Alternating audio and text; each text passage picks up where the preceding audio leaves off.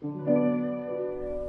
家好，这里是全球旅行文化知识内容平台三毛游的每日一宝栏目，每天学点历史，从此开始。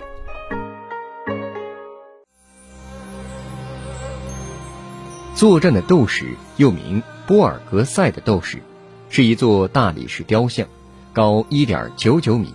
这件希腊化时代末期的杰出雕像原作，是阿加西亚斯创作于公元前一百年左右。这尊斗士雕塑曾作为私人藏品被收藏在波尔格塞家族的别墅中。一八零八年，拿破仑向他的侄子卡米尔·博尔盖瑟王子。购买了这座大理石雕像，随后雕像便离开了意大利，成为了卢浮宫的藏品。长期以来，由于左臂上的盾牌臂章，雕塑常被冠以“角斗士”的称号，但这是一个谬误。实际上，在古希腊竞技场上，并没有格斗这项运动。作战的斗士刻画的是一位正在进行格斗的斗士的瞬间动态。斗士的头侧偏，目光犀利，似乎正凝视着对手，一手原来可能握盾牌前身，似乎正在抵挡着对手的攻击；一手仿佛执剑有力后摆，即将出击，随时准备抵挡对手的攻击。而对手处于较高位置，很可能是一位骑士。可以注意到，其前身的左手握有盾牌皮带。右手所执的剑柄球式，则是17世纪修复的部分。斗士以盾牌保护自己，免受对手的进攻，蓄以反击之势。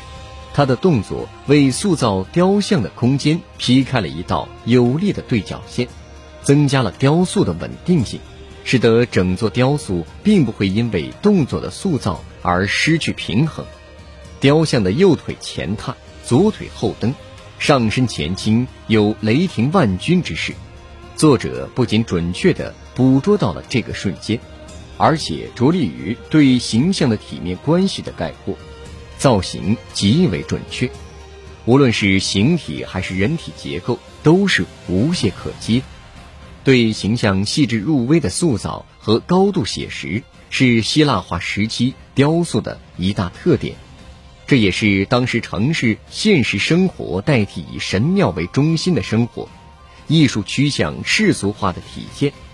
阿加西亚斯对雕像肌肉组织的雕刻带有别加摩风格的烙印，他通过融合希腊化时期的悲痛精神，复兴了利西帕斯的运动英雄主义。